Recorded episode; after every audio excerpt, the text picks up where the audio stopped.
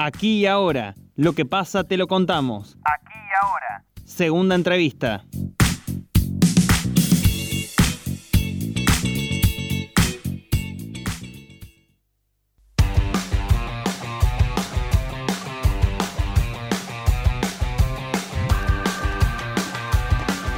Argentina firmó un acuerdo con Moderna por 20 millones de vacunas. Se trata del primer contrato que permitirá recibir vacunas basadas en la plataforma ARNM y habilita la posibilidad de obtener durante este año una donación de dosis de parte de Estados Unidos. Para hablar sobre este tema ya estamos en comunicación telefónica con el doctor Juan Pablo Cairo, jefe de, del Servicio de Infectología del Hospital Privado y además miembro del Comité Científico Asesor del Gobierno de Córdoba.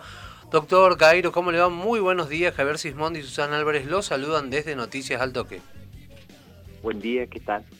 Buen día, doctor, bienvenido. ¿Cuál es la situación epidemiológica hoy en la provincia? Hemos pasado de, un, de casi un 90% de camas críticas ocupadas a un 45%.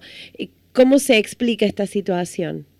No, creo yo, por primero hubo restricciones, ¿no? Eh, varias semanas, eh, casi un mes, y, después es lo que hace este virus, ya lo sabemos claramente, viene, viene masivamente en un momento, pica, y depende de lo que medidas que uno tome, eh, baja eh, de la misma forma, ¿no? Es, bien exponencial cuando aumentan los casos y bien exponencial cuando los casos disminuyen.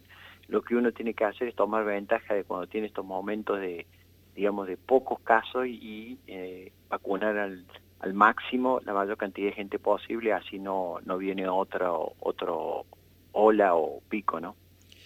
Doctor, ¿cómo, ¿cómo está viendo el esquema de vacunación en la provincia? Y además, eh, por ahí otra de las preguntas también que dan vuelta, ¿no? ¿Por qué hay tantas personas vacunadas con dos dosis en terapia? Eh, no, bueno, el, creo que en general lo, todavía no, que yo sepa, no ha habido un estudio fehaciente cuánta gente, me parece que la gente que está en terapia no es la mayor, sino la menor cantidad de gente en terapia eh, vacunada. La mayoría es la que no ha estado vacunada. Eso por un lado. Segundo, es que cada vez se sabe más que para estar bien vacunado tenemos que tener las dos dosis, no una dosis. Entonces, no es lo mismo una dosis que dos. Y tercero, eh, hasta que no tengamos mucho más gente vacunada, eh, ni siquiera la gente que esté vacunada va a estar fuera de peligro 100%.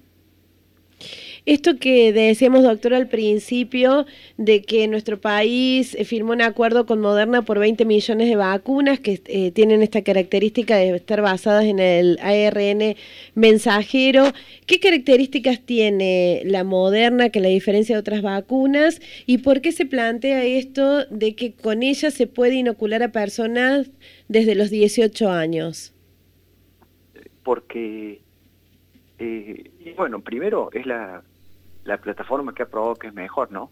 Eh, Moderna y Pfizer son las dos plataformas que han logrado mejor eficacia eh, en los estudios clínicos y son las que han demostrado también que se pueden dar a personas más jóvenes, ¿no? Menos de 18 años, de 12 a 18 y se están haciendo estudios ahora de 6 a 18, de 6 a 12, perdón.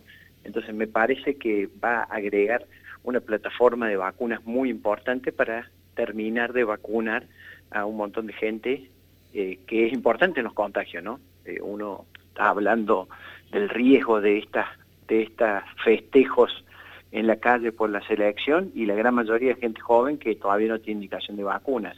Que esa gente se vacune sería muy bueno para que no haya más casos.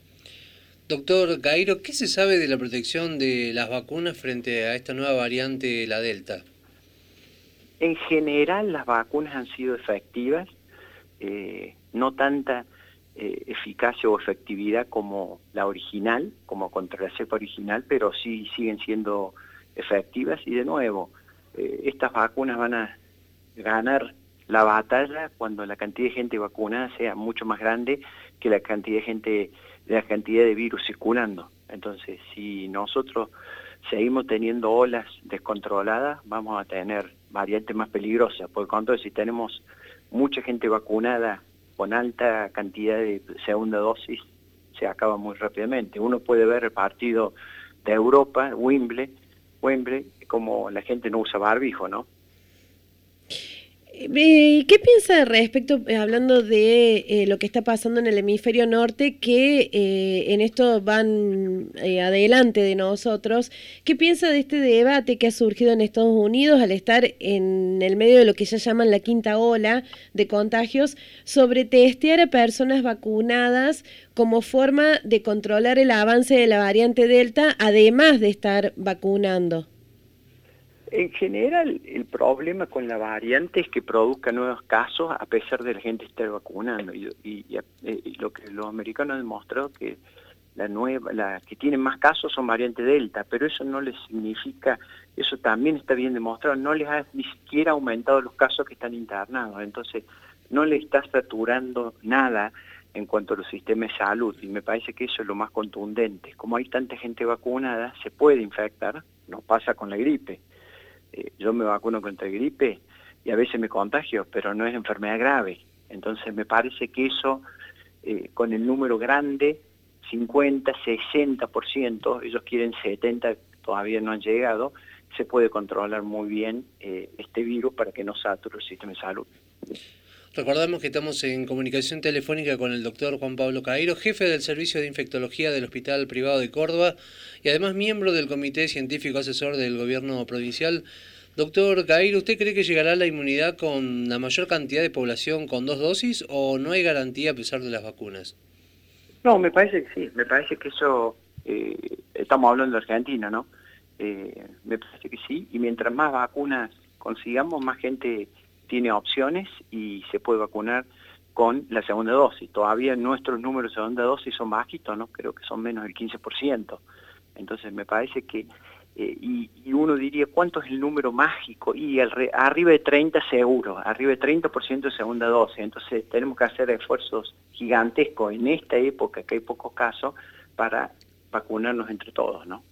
Es decir, doctor, que si tuviéramos eh, un 70% de la población con la primera dosis y por lo menos un 30% con la segunda dosis, ¿ya podríamos empezar a pensar en una inmunidad de rebaño en nuestro país? Sí, no, no es, eh, creo que la inmunidad de rebaño en la mayoría de los lugares dicen 50-60% con las dos dosis. Creo que el, el 30% de la segunda ayuda a que no tengamos más saturadas las terapias intensivas. Me parece que eso es lo más importante para países como nosotros que vamos de a poquito, en cuenta gota las la vacunas. Entonces, 30% con las dos dosis, eh, eso saca la saturación, digamos, para no decir una palabra incorrecta, de las terapias críticas y nos da mucha espalda para seguir trabajando y llegar más alto con la segunda, ¿no? Precisamente, doctor Gairo, bueno, hablando de este tema, ¿no? Que tiene que ver con la inmunidad de rebaño, eh, ¿qué opinión le merece las personas que todavía no han, no han sido vacunadas, pero que tampoco tienen eh, o manifiestan deseo de ser vacunadas? Sobre todo teniendo en cuenta la provincia de Córdoba, que es una de las provincias eh, con mayor índice de gente también no vacunada en el país.